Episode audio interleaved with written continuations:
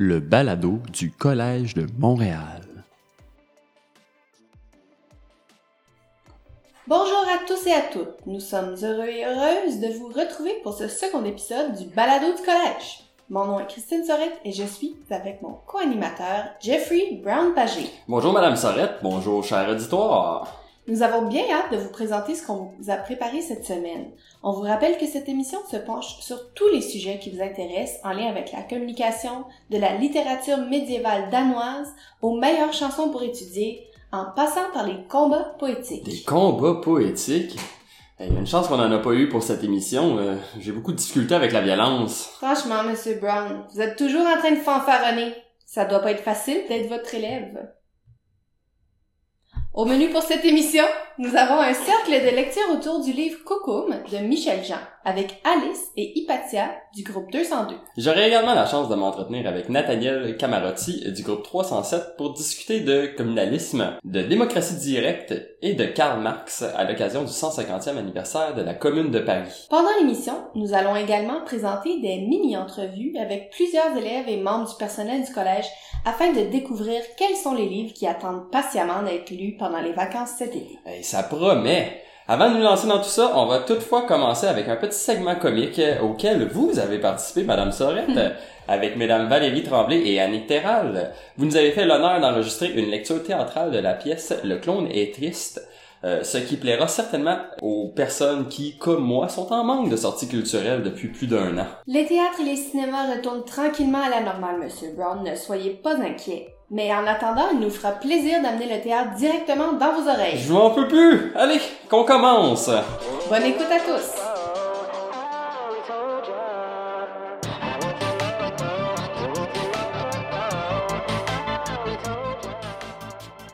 Le clone est triste, j'ai un boomer qui ne veut pas mourir, de Olivier Morin et Guillaume Tremblay, publié aux éditions de ta mère, lu par les insupportables dynamiques.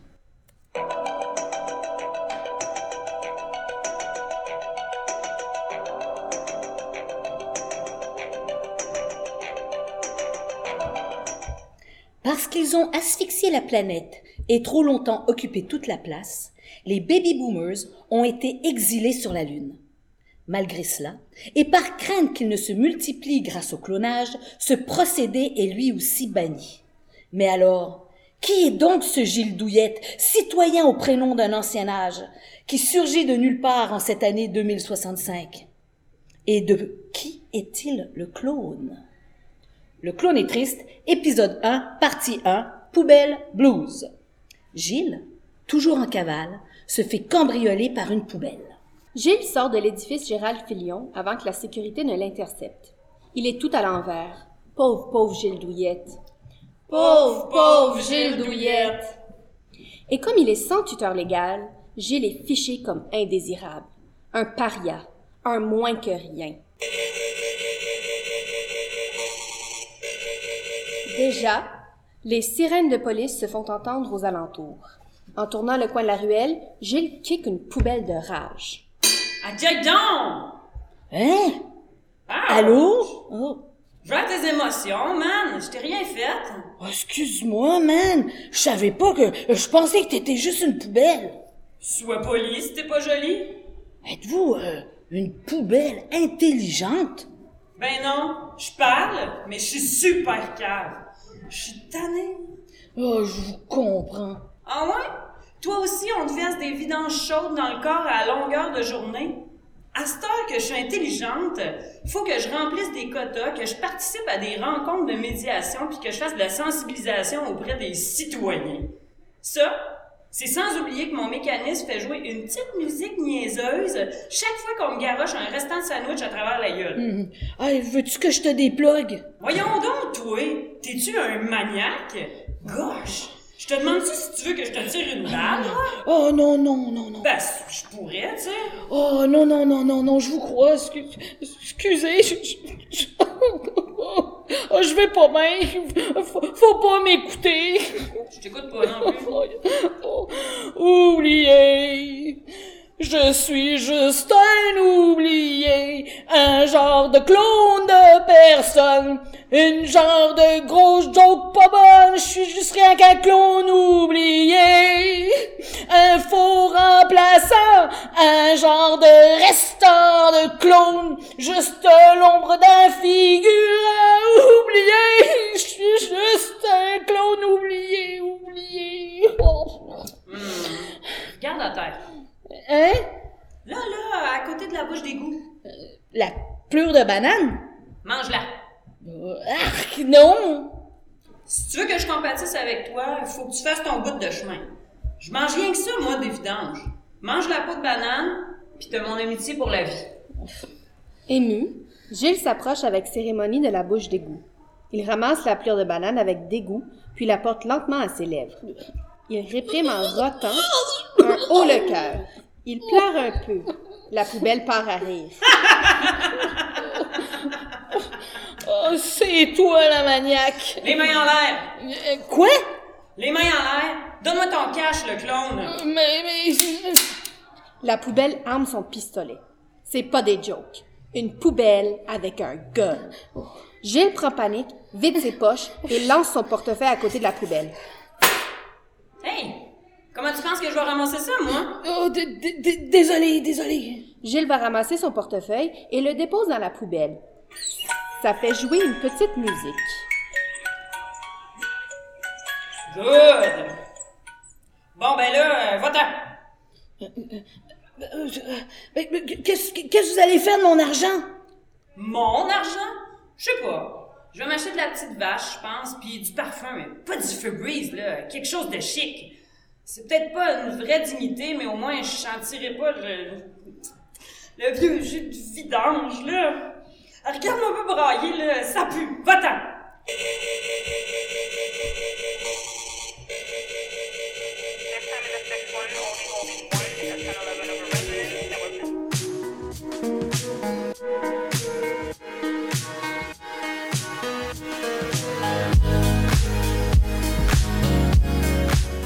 Valérie Tremblay, qu'as-tu hâte de lire cet été?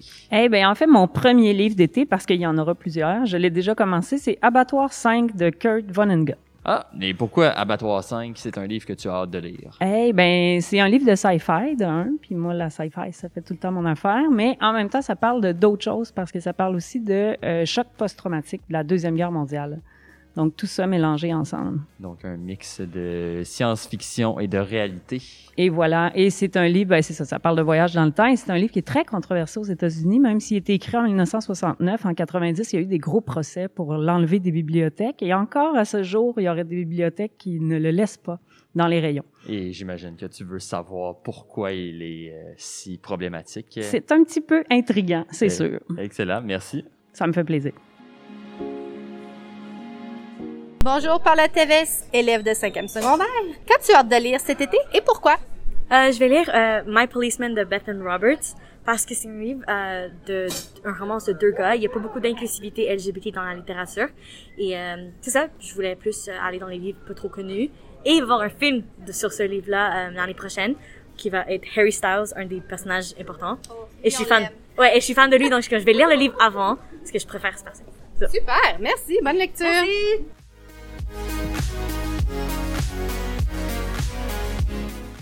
Bonjour, Monsieur Gates. Bonjour, Monsieur Brown-Pagé, ça va bien? Euh, très bien vous-même. hein? Ben oui. Je vous pose la question, euh, quel livre avez-vous particulièrement hâte de lire cet été? Écoutez, mon choix peut sembler tendancieux, mais sincèrement, j'ai vraiment hâte de lire Le Petit Astronaute, euh, qui est la lecture d'été pour les élèves du Oui. collège. Premièrement, ben, j'aime beaucoup la bande dessinée, puis elle, est, elle a l'air très belle. Euh, mais d'autant plus que euh, ça traite d'une famille euh, qui ont un enfant qui souffre de, ou qui vit avec, on va dire comme ça, ça comme ça, la, la paralysie cérébrale. Mhm. Et ben, mon neveu, mon neveu qui a 5 ans, a la paralysie cérébrale. C'est un, un petit morceau de bonheur à chaque fois que, que j'ai la chance de le visiter, mais sa vie ne sera pas comme celle des, des, des élèves qui nous écoutent en ce moment-là. Certainement. Faut se rendre à l'évidence. Puis je trouve que la, la bande dessinée, Le Petit Astronaute, euh, de ce que j'en ai vu, là, a, a l'air de, de témoigner assez bien là, de ce que peut être la vie d'une famille avec euh, frappée par cette, euh, cette condition-là. Ben, super, super intéressant. Ben, on se souhaite une très bonne lecture cet été et Oui. euh, à vous et à tous les élèves du collège également. Hey, merci pour l'invitation, M. Brown-Pagé. Grand plaisir. Au revoir.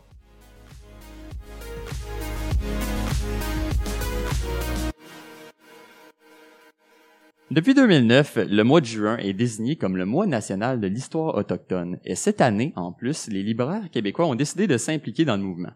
L'événement Je lis autochtone, qui s'inspire du mouvement Je lis québécois, qui existe depuis quand même plusieurs années, encourage tous les Québécois à se procurer un ouvrage produit par ceux qui se trouvent sur le territoire qu'on partage de façon souvent problématique. J'ai avec moi deux collaboratrices, Hypatia Evans Bonjour. et euh, Alice Forget. Bonjour. Bonjour les filles. Ils ont justement lu le dernier roman de l'auteur et journaliste inou Michel Jean, euh, le livre qui fait d'ailleurs un tabac dans les librairies québécoises depuis quelques mois. Et elles vont nous parler de leur expérience de lecture de ce livre. Euh, Donc, euh, commençons avec toi, Hypatia. Euh, Qu'est-ce que tu pourrais nous dire d'abord pour nous présenter l'auteur? OK, donc en fait, Michel Jean, c'est un auteur inou. Il a commencé à écrire des livres sur la vie, ben, sur la vie de ses ancêtres de la nation inou. Il est né à Alma en 1960 et il fait des études, il a fait des études en histoire à l'Université de Montréal. Mais il a travaillé aussi dans le milieu du journalisme depuis 1985. Il a été journaliste pour TVA, RDI, Radio-Canada et Radio-Nord.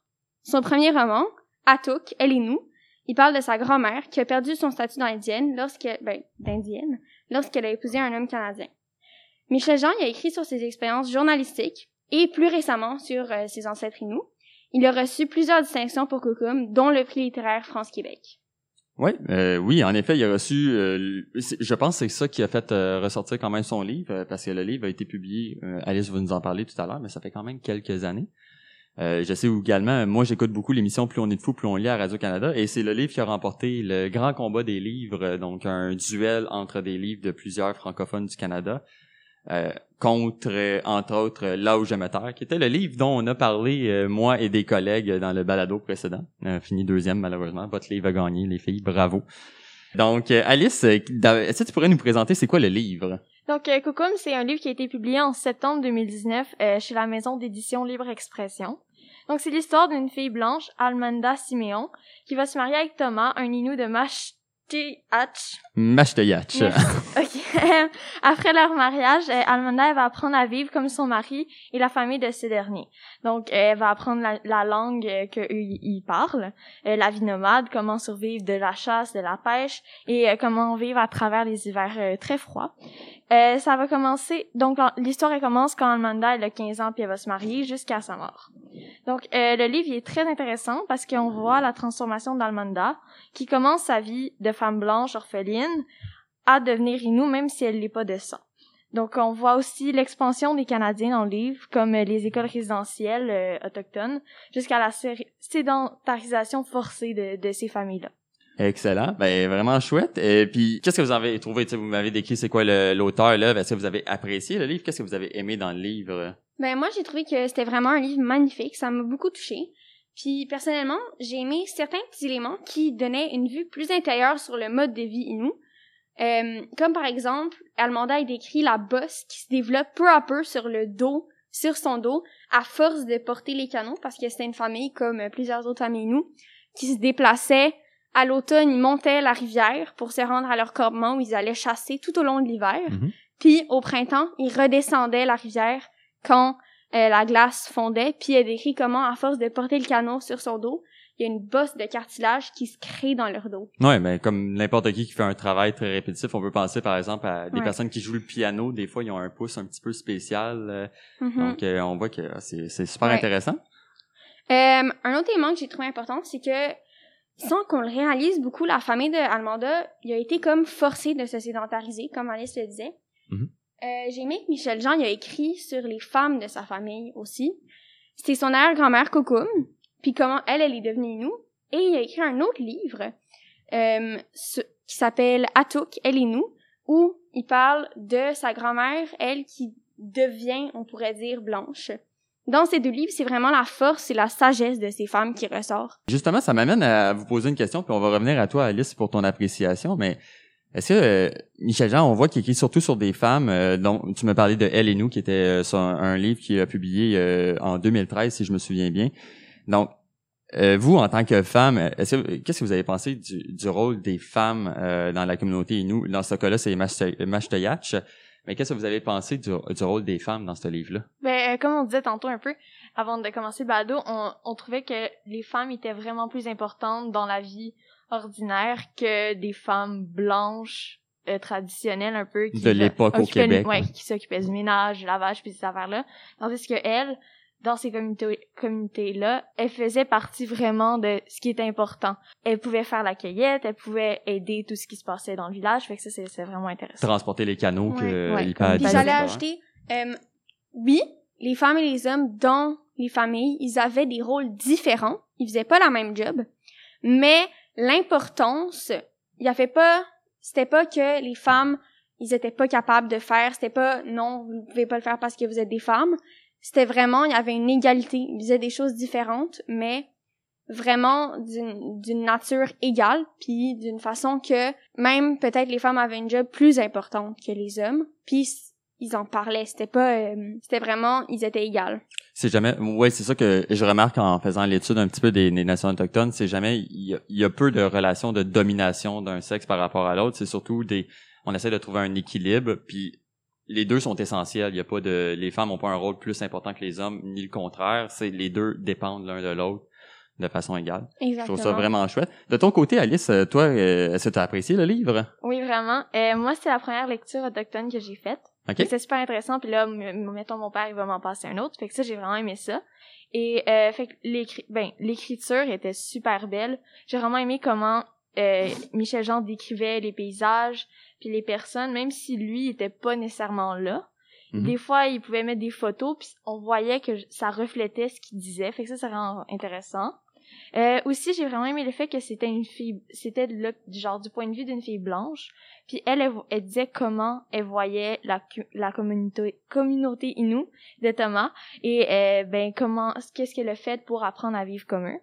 Et euh, j'ai trouvé aussi que était vraiment brave de s'éloigner de sa famille tranquillement pour devenir quelqu'un de complètement différent dans une vie que elle, elle va vraiment être heureuse dans ça. Puis aussi, euh, ben le fait que ça soit inspiré de l'arrière-grand-mère de l'auteur, puis de savoir comment elle, elle vivait dans ces années-là, c'était vraiment cool aussi. Ben, ça m'amène quand même, vous parlez beaucoup de l'auteur euh, Michel Jean. Euh, moi, j'ai connu Michel Jean, puis vous êtes quand même plus jeune, euh, pas que je suis très vieux personnellement, mais moi, j'ai connu beaucoup Michel Jean en tant que journaliste. En fait, on en parlait un petit peu tout à l'heure. Journaliste, surtout à TVA, il a un journaliste d'enquête. Je trouve ça quand même assez intéressant parce que Michel Jean a longtemps... Moi, quand j'ai connu Michel Jean, je n'avais absolument aucune idée qu'il était autochtone. Il a caché son identité autochtone parce qu'il avait peur des préjugés.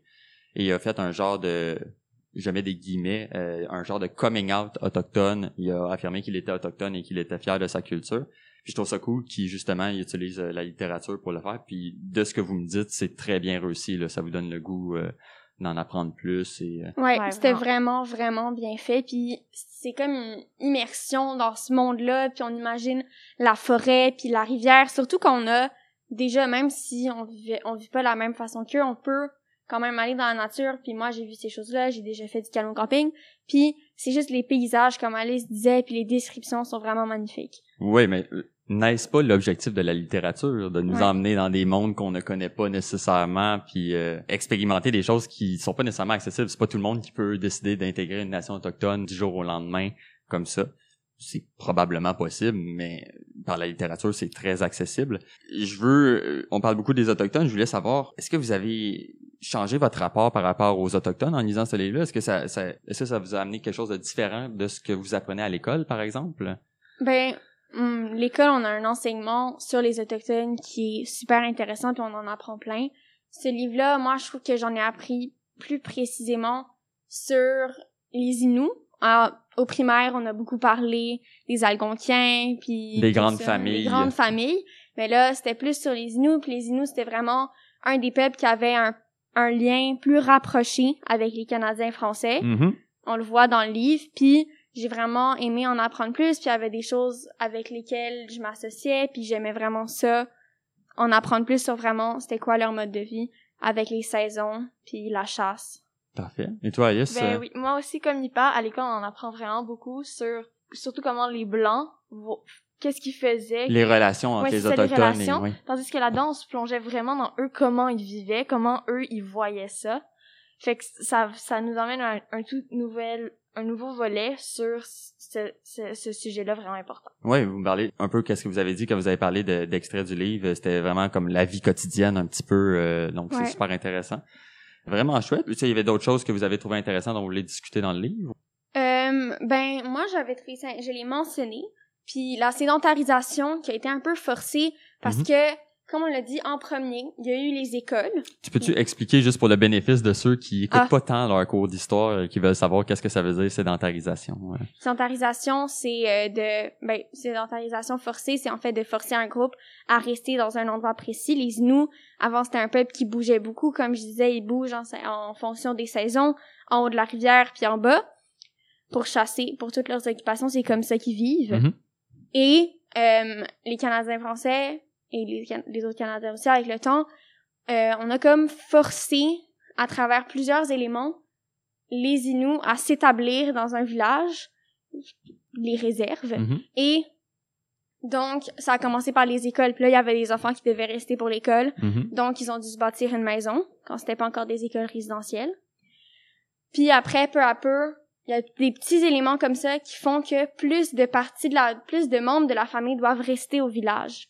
Et à la toute fin, une phrase qui m'a vraiment choquée, c'est euh, quand en fait c'est les, euh, c'est quand ils font la coupe de bois et tout le bois descend dans la rivière et la famille Almanda, ils sont en train de remonter la rivière puis ils voient leur rivière qu'ils connaissent depuis si longtemps remplie de bois puis je m'en souviens plus de la ligne exacte mais Almanda elle dit que c'est comme si la rivière vomissait tout le bois. Oui, euh, la pratique de la drave qui a été très importante euh, pour le développement économique du Québec, Ouais. Euh, certainement pour les, les Canadiens français non autochtones, allochtones, c'est quelque chose d'important, mais de l'autre côté, si on regarde ça du point de vue autochtone, c'est vu comme étant quelque chose de très négatif. On pourrait même faire un, un parallèle avec euh, l'exploitation euh, de l'hydroélectricité, par exemple, qui Ouais. est un petit peu la, la même chose. Puis au final, c'est cet élément-là qui les a vraiment forcés à finir leur vie au village. Ouais, c'est euh, c'est euh, triste de ce point de vue-là, mais c'est super intéressant d'en discuter. Euh, justement, ça nous permet, le livre nous permet d'en parler aujourd'hui. Euh, Est-ce que vous recommanderiez ce livre-là à des gens euh, Je sais pas, euh, Alice, tu opines de la tête. Oui, ben moi je le recommande à tout le monde. Je pense que c'est vraiment une lecture accessible. Le livre est quand même petit. Je- Ça doit être genre une centaine, C'est 150. 222 pages, Ah. je pense. Je pense que euh, c'est un bon signe que tu penses que ça soit 100 pages parce que ça veut dire Ouais, qu'il ça- a passé ben, vite. Je, ouais, je, l'ai lu je- en vraiment pas beaucoup de jours, puis ça c'était facile à lire, les mots étaient clairs. Fait que je pense que pas mal tout le monde, surtout au secondaire, là, pas mal tout le monde pourrait avoir la capacité de lecture à le lire. Excellent. Ouais, définitivement. Puis c'est une lecture importante, tu sais, parce que il y a des livres que ils parlent vraiment, puis ils essayent de, de blâmer, puis de vraiment se rentrer dans des sujets très politiques et tout. Et c'est important, c'est des discussions qu'il faut avoir. Mais ce livre-là, ce que j'aime, c'est que ça prend une approche là-dessus, mais en parlant d'éléments qui sont pas nécessairement politiques. C'est plus personnel. C'est plus personnel, donc pour une personne qui veut pas nécessairement se lancer dans des débats et tout, on apprend sur ces peuples-là, puis sur la difficulté, puis sur les vraiment les gros problèmes qui ont qui sont arrivés, avec une relation vraiment personnelle à Tu l'histoire. vois comment ça affecte les gens beaucoup plus que des mots, euh, des gros mots, des ententes, euh, des, des trucs comme ça. Tu vois comment ça impacte vraiment des personnes qui existent et qui ont des sentiments qui peuvent s'exprimer. Vous recommandez à tout le monde les deux, parfait, mais qui doit absolument lire ce livre-là? Est-ce que ça devrait être exigé qu'on lise ce livre-là, par exemple, au secondaire pour comprendre ou... euh? Euh, ben oui. Ben je pense que l'année prochaine les secondaires 2 vont devoir le lire. Oh! Pour vrai? Il me semble que oui. Puis je trouve que c'est vraiment une bonne idée de l'avoir intégré parce que c'est une lecture à faire, surtout qu'on en parle de plus en plus. Ça nous permet d'avoir une, nouvelle- une nouvelle perspective sur ce sujet-là, qui est quand même une perspective simple parce que c'est la vie de tous les jours. Mais, comme il disait, ça emmène quand même des discussions super importantes. comme nous avons en ce moment. Puis justement, là-dessus, on, je pense qu'on va terminer notre chronique. Ben, je vous remercie beaucoup, les filles, d'avoir partagé votre lecture. Ça a été franchement agréable et enrichissant. Donc, euh, vous pouvez vous procurer le livre. Il est disponible, ben, il est disponible au CRM. Il est présent au CRM, mais il n'est pas disponible en ce moment. Je viens d'aller faire la recherche et euh, quelqu'un l'a déjà emprunté. Je sais pas si c'est une de vous, les filles, non? Non. Les deux, vous l'avez acheté, je pense. Euh, donc, il est réservé, mais sinon, euh, vous pouvez toujours vous garrocher dans votre librairie de quartier pour l'acheter et encourager le mouvement Joli Autochtone. En ce, je rappelle, en ce mois national de l'histoire autochtone. Donc, euh, Alice Forget, je te remercie pour ta participation. Merci. Et Hypatia, je te remercie également. Merci. Et j'ai très hâte de vous revoir pour une prochaine chronique littéraire. Absolument. Yeah.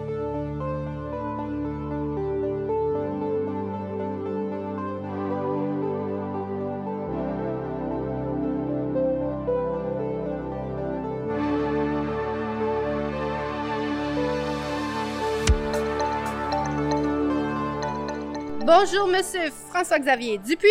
Bonjour. Qu'avez-vous hâte de lire cet été et pourquoi? Euh, pour la première fois longtemps, j'ai des vraies vacances cet été, donc je me je m'attaque à un livre que plus jeune avait fait peur et que j'avais arrêté. Euh, je m'attaque pour vrai cette fois-ci au Comte de Monte Cristo, tome 1 et 2 d'Alexandre Dumas. J'avais le même projet. Euh, c'est- c'est c'est mon projet d'été. J'avais pas. C'était un gros français euh, à lire euh, et là, je m'y attaque pour vrai. J'ai bien hâte de retrouver Edmond Dantès et de l'apprécier à sa juste valeur. Super! Bonne lecture!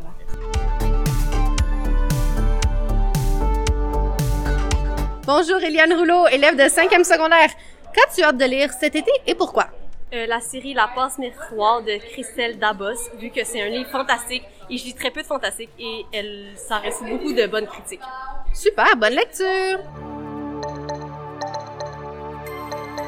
Marc-André Forget, qu'as-tu hâte de lire cet été? Eh bien, moi, Monsieur Brown, ce que j'ai envie de lire cet été, c'est le roman Haute Démolition de Jean-Philippe Barry-Guérard. Pourquoi t'as hâte de lire ce livre? Ben, j'ai hâte de le lire parce qu'il vient tout juste de sortir, mais surtout, j'ai adoré ces deux romans précédents, soit Royal et puis Le Manuel de la vie sauvage. D'excellents livres que j'ai tous lus et je suis en ce moment en train de lire Haute Démolition, donc euh, je recommande aussi, C'est cool, ça. en espérant que tu aies beaucoup de plaisir à lire ce livre. Je l'espère.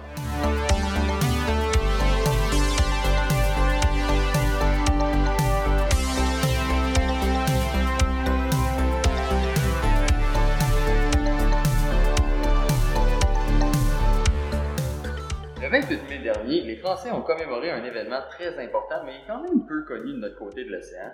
En effet, il y a exactement 150 ans, en 1871, la commune de Paris était écrasée par le gouvernement français au terme de la semaine sanglante, ce qui n'est pas vraiment un nom qu'on donne à un événement particulièrement joyeux, vous allez voir.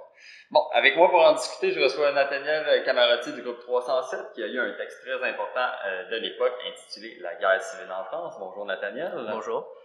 Et euh, un texte qui a été écrit nul autre, par nul autre que Karl Marx.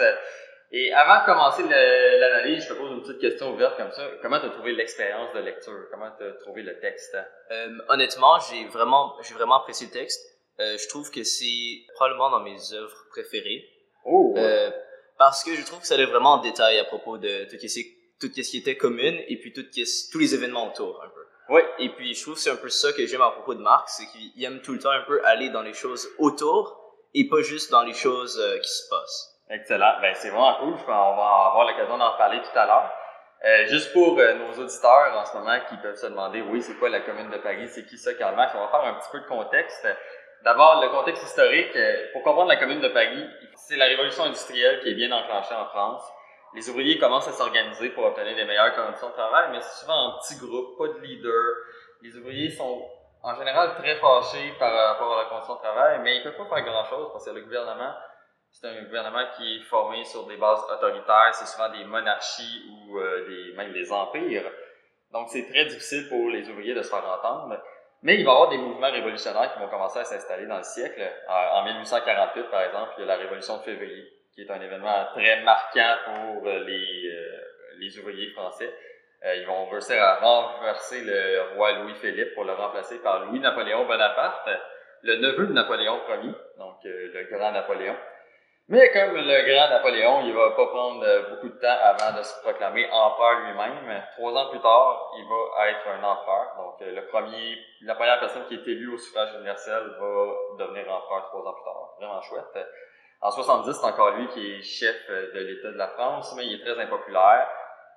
Bref, euh, en 1970, c'est la guerre avec la Prusse, euh, qui est une province allemande à l'époque, et la Prusse éclate la France. En 1871, l'empereur va être destitué, Les Allemands vont prendre Paris, puis ils vont même orga- organiser des élections super rapides pour organiser l'armistice, l'accord de paix.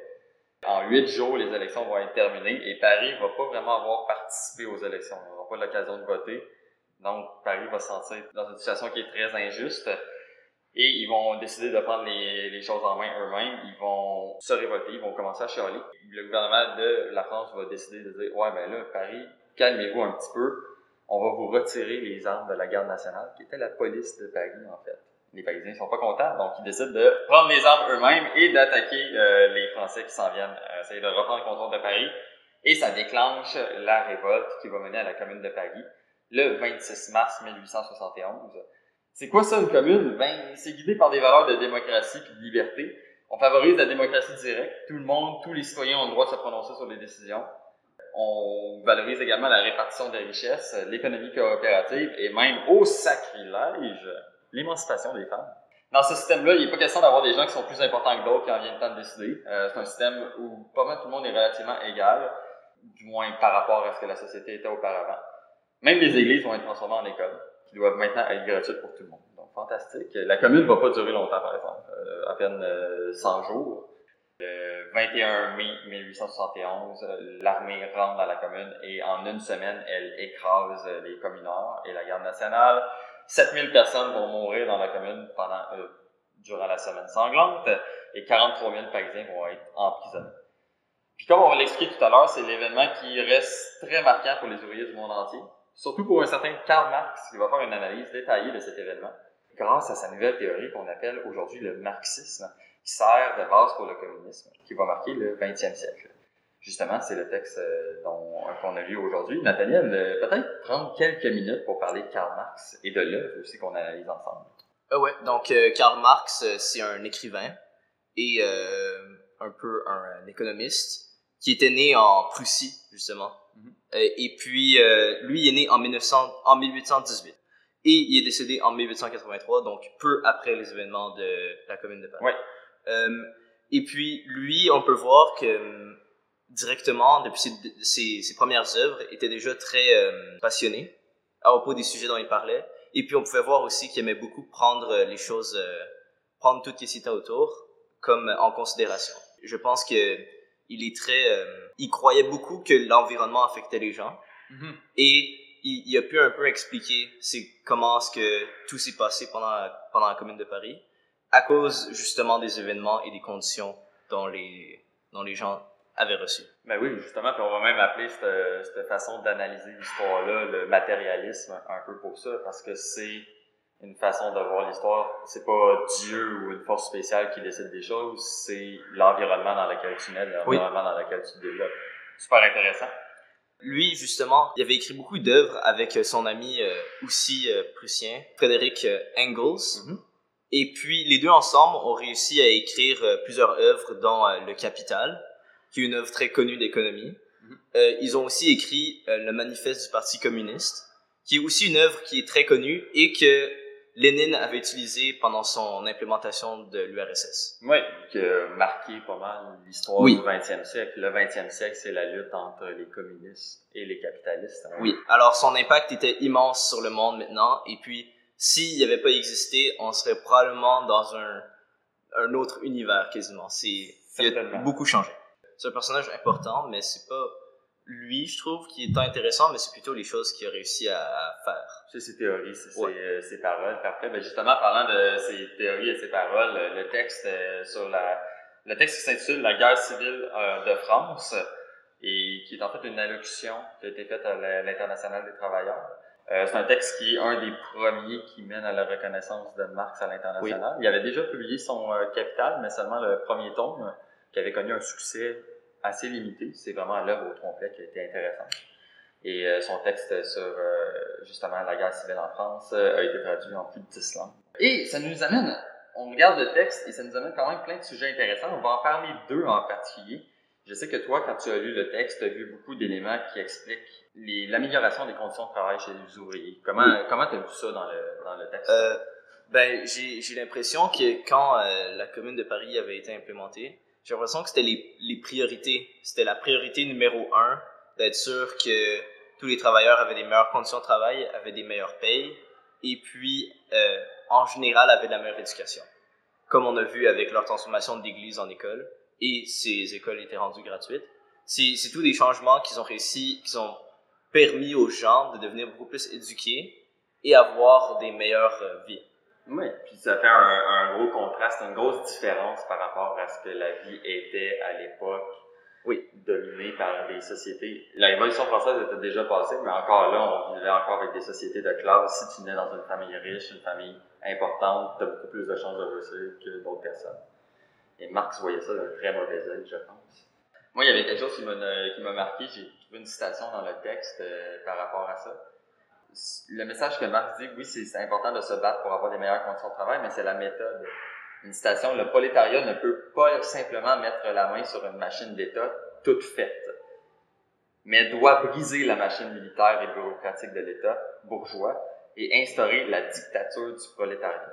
Donc lui, dans sa tête, jamais les politiciens, jamais les personnes qui sont au pouvoir vont donner des choses. Oui. Il faut les prendre de force et un coup que tu prends de force, il faut détruire les systèmes pour essayer de les améliorer. Moi, J'ai trouvé que c'était choquant un peu, euh, dans le bon sens. Oui, un message très puissant. Très puissant, puis on a vu que ça a fonctionné quand même avec, euh, tu avais donné l'exemple tout à l'heure de Lénine avec euh, L'URSS. l'URSS. C'est quelque chose qui a été fait. Ils ont pris le pouvoir, tout détruit pour reconstruire à nouveau. Ça a eu un certain succès euh, limité, on pourrait dire, mais quand même, ça a fonctionné d'une certaine façon. Euh, un autre sujet que tu avais trouvé qui est intéressant en lien avec l'actualité, c'est vraiment chouette. Euh, je te laisse Euh, le présenter. Ben, euh, c'est les manifestations euh, des euh, employés des centres d'éducation publique à Montréal. Mhm. Donc, euh, tout ce qui est euh, école publique euh, primaire et école publique secondaire. Moi, j'en ai euh, quelques-unes proches de chez moi, en tout cas. Et puis, euh, pendant, je pense, il y a deux semaines, euh, il y avait eu beaucoup, beaucoup, beaucoup de grèves. Et puis, euh, je pouvais voir que les, les professeurs n'étaient pas contents. Et euh, selon l'article que j'ai lu aussi, ça paraît parce qu'il y a 87% des professeurs qui ont décidé de faire la grève. Donc ça, c'est un énorme nombre euh, quand, on, quand- on voit le nombre de professeurs à Montréal. Euh, donc ça veut dire que le gouvernement va devoir probablement donner quelque chose aux professeurs pour qu'ils ils restent, euh, disons, contents dans un certain sens. On- oui, comme tu dis, il y a eu des négociations qui sont en, des négociations qui sont en cours en ce moment. Euh, ici, étant un établissement d'enseignement privé, euh, c'est pas le cas. Mais il y a quand même une solidarité envers tous les travailleurs. Chose que Karl Marx valorisait en tant que tel, Oui, l'association des, des travailleurs pour des meilleures conditions pour tout le monde, pas juste pour un groupe de personnes. Je trouve ça quand même intéressant parce que tu dis euh, on veut des meilleures conditions de travail. Mais t'as- c'est quoi les méthodes d'après toi qu'on met de. C'est quoi les méthodes que tu revois en fait par rapport à ça? C'est quoi les Euh, méthodes qui sont employées? Moi, je vois qu'il y a beaucoup de partage d'informations qui se fait Mhm. parce que en ce moment, on est rendu un peu dans une euh, une ère technologique très avancée où que on peut vraiment envoyer beaucoup d'informations aux gens. Donc, on peut savoir qu'est-ce qui se passe à l'autre coin du monde sans même bouger de notre sofa. Puis ça, c'est quelque chose qu'on n'a jamais eu auparavant. Donc, les professeurs, moi, qu'est-ce que je vois en tout cas, c'est qu'ils ils prennent le temps de manifester et de faire du bruit pour que les gens dans la rue les voient passer. Et puis eux, après ça, déjà là, comme ils se rendent au travail, puis là, ils ont déjà ça dans la tête, eux. Et puis euh, les autres professeurs qui voient ça passer, eux aussi, ils vont avoir un sentiment de solidarité ou vont, euh, vont être fiers, selon le type de professeur, bien sûr. Euh, donc moi je trouve que c'est moi je trouve que c'est une très bonne façon de, de faire passer son message c'est en faisant beaucoup de bruit et puis en essayant d'attirer l'attention des gens parce que quand tout le monde en parle c'est difficile de l'ignorer Oui, certain, on en parle aux nouvelles, on en parle dans tout. euh, je pense que l'article que tu as été chercher, c'était sur le site de TVA Nouvelles, donc on voit que c'est dans les médias nationaux. Oui, c'est une lutte, puis en plus, je trouve ça chouette qu'est-ce que tu dis, c'est des gens qui se réunissent virtuellement, si on veut, à travers les, le monde. Donc, ça fait en sorte qu'on peut partager des combats aussi. Une valorisation de l'enseignement, c'est un problème dans plusieurs, euh, dans plusieurs pays, en fait. Moi, je pense quand même, quand je regardais ça, après avoir lu, après, en regardant les actualités, après avoir lu le texte de Marx, je me disais qu'on était quand même un petit peu loin de la révolution et de la commune. Je pense pas que les enseignants de Montréal veulent se faire une commune de Montréal. Mais ça nous amène quand même à regarder euh, les actualités et le monde d'une façon différente. Euh, je pense que, comme tu as dit tout à l'heure, tu as bien apprécié la lecture. Ah oui c'est sûr Est-ce que tu recommandes cette lecture à des gens? Euh, je la je la recommande peut-être pas comme œuvre de je la recommande pas comme première œuvre de, œuvre de Marx parce que je trouve que c'est euh, faut quand même un peu s'habituer à son style d'écriture. C'est pas euh, c'est pas quelqu'un qui est comment dire qui est complaisant. Il est Ouais. très euh, il est très intense, il va pas hésiter à nommer des noms et à presque insulter Ah ouais. Il, il traite les gens de de peureux et des trucs comme ça dans ses dans son texte, oui. S'il y a un public que tu vois qui pourrait lire ça, est-ce que tu penses que ça pourrait se lire dans un cadre scolaire ou Euh, moi, je trouve que moi, je recommanderais peut-être à surtout à des jeunes de 14-15 ans, un peu comme autour de mon âge, parce que on arrive à un âge où que là, on commence à un peu plus avoir un, on commence à, à mieux comprendre qu'est-ce qui se passe dans le monde. Puis je trouve que c'est vraiment une, une œuvre qui, qui nous permet un peu de voir ça dans un, un angle différent. Parce que Marx, si, si moi j'avais jamais lu Marx, je serais probablement différent en ce moment. J'aurais des approches différentes, différentes à, à comment je vois mes problèmes. Et je trouve que le lire, justement, ça m'a permis d'avoir plus un, une vue euh, calme et très plus euh, analyste. Ok, ok. Euh, T'es capable de prendre plus de recul, si on veut, Oui. sur une situation. Ben, super.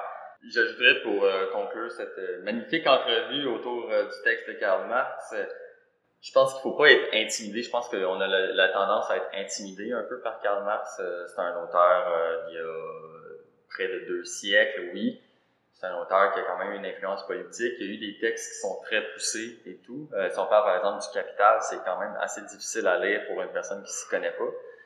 Mais il a quand même écrit des œuvres qui sont accessibles, comme justement le texte sur la guerre civile de Paris. C'est un, c'est une allocution qu'il faisait devant des travailleurs qui étaient peu éduqués, qui étaient et ils ont très bien compris le message. Donc, n'hésitez pas à vous informer puis à le lire. C'est des textes qui sont super intéressants. Je pense que tu as lu le manifeste du Parti communiste aussi, puis tu as trouvé ça euh, très intéressant. Très, très, très facile à digérer. C'est le but, c'est un manifeste. C'est un peu le but d'un manifeste. Donc, euh, ben, je te remercie beaucoup, Nathalie. Ça, avait, ça a été vraiment enrichissant. Donc, je rappelle, euh, le texte qu'on a lu, c'est La guerre civile de France, euh, écrit par Karl Marx, euh, également annoté par Frédéric Engels, euh, que Nathaniel a présenté tout à l'heure comme étant le meilleur ami et l'acolyte de, de Marx. Merci beaucoup, Nathaniel. Aucun problème. Puis, euh, en espérant te revoir l'année prochaine pour une prochaine chronique. Avec plaisir.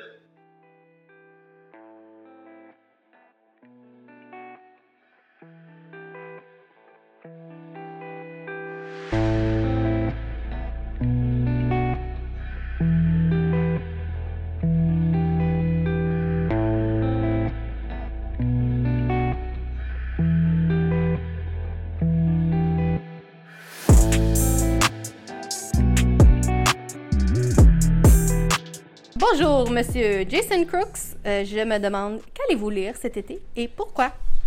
Euh, euh, pour Noël, j'ai reçu une copie de le nouveau livre de Sherry DeMalin. Euh, ça s'appelle Empire of Wild. Et ça fait depuis Noël que ça traîne sur mon chevet, table de chevet. Et j'ai très hâte de lire ça cet été sur la barre de la plage. J'ai lu son, son roman précédent qui s'appelle The Marrow Thieves et j'ai l'adoré. Donc j'ai des grandes, grandes attentes pour euh, celui-là. Empire- Super. Empire of Wild. Parfait, donc euh, bonne lecture. Hey, merci. Austin Dunham, je me demandais, qu'est-ce que vous allez lire cet été et pourquoi? So, as an English teacher, I usually uh, I'm reading about four or five books at a time, and one that I started this year and never got to finish uh, is called "Braiding Sweetgrass." It's by Robin Wall Kimmerer, uh, and it's a book. She's uh, an indigenous botanist, and she she looks at kind of the ways that we can merge indigenous knowledge and science. Uh, and I'm super interested in that perspective and that theme, so I'm excited to dive in this summer. Lily Raphaël Rousseau, élève de 5e secondaire, on se demande, qu'as-tu hâte de lire cet été et pourquoi? C'est Be Not Far From Me. C'est un livre de Mindy McGuinness et c'est l'histoire d'une fille qui se perd dans la forêt. Et j'ai toujours voulu vivre une expérience comme ça, alors j'ai vraiment hâte de savoir qu'est-ce qui va se passer. Oh, intéressant. Bonne lecture.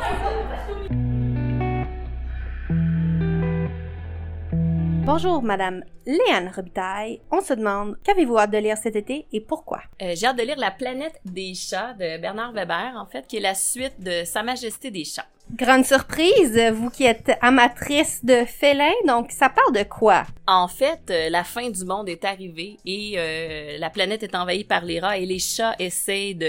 Il y a un chat qui est capable de communiquer avec les humains, qui essaye de prendre le contrôle. Bon, ça a l'air euh, tout à fait à propos pour une bonne lecture d'été. Donc, bonne lecture! Miaou!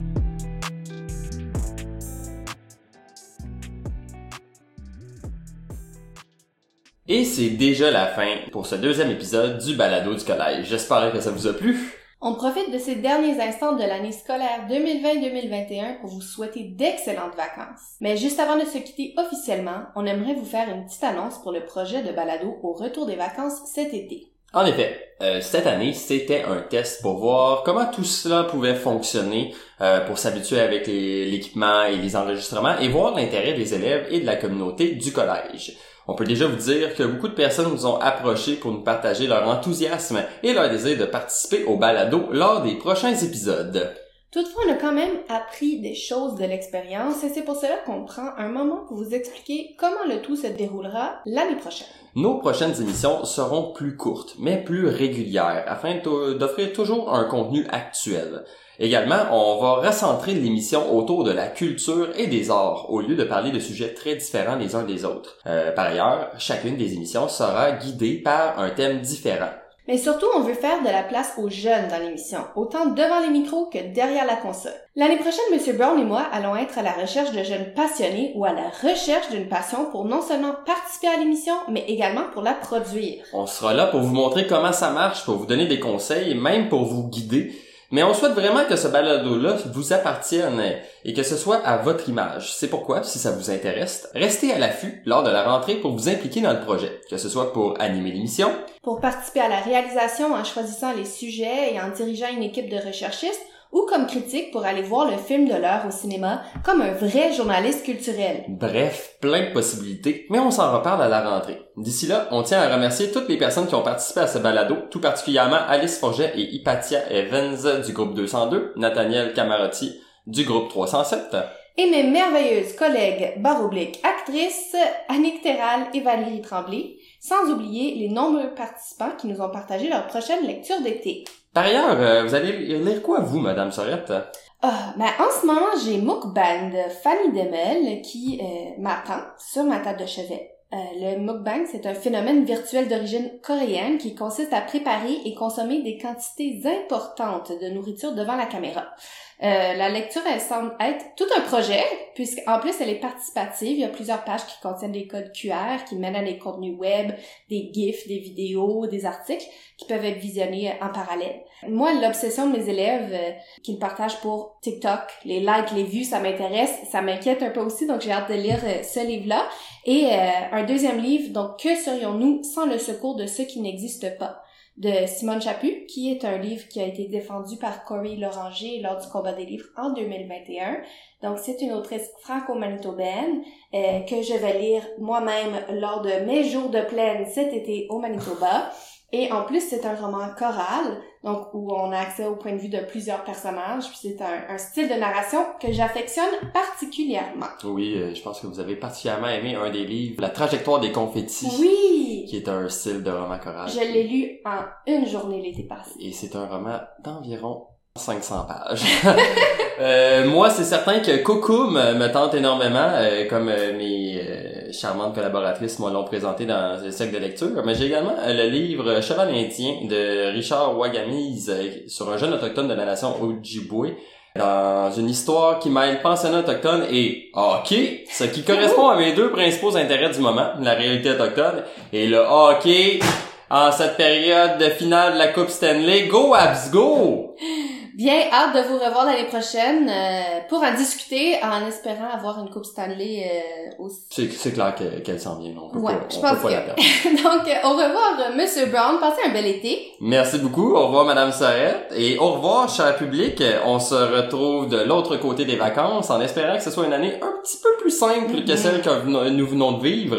Justement, pour se quitter en beauté, on vous présente une chanson pleine d'espoir pour l'année prochaine, interprétée par Étienne Copé, qui a par ailleurs remporté le concours des Francouvertes 2021, qui récompense les artistes de la musique francophone. Voici sa pièce Demain il fera beau, une chanson que vous avez peut-être entendue dans la grande finale de l'excellente série M'entends-tu à Télé-Québec.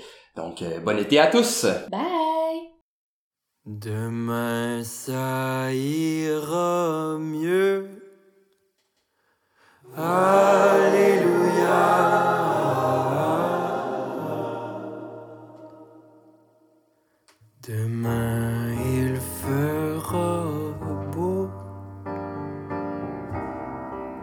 Alléluia. Le soleil sur ta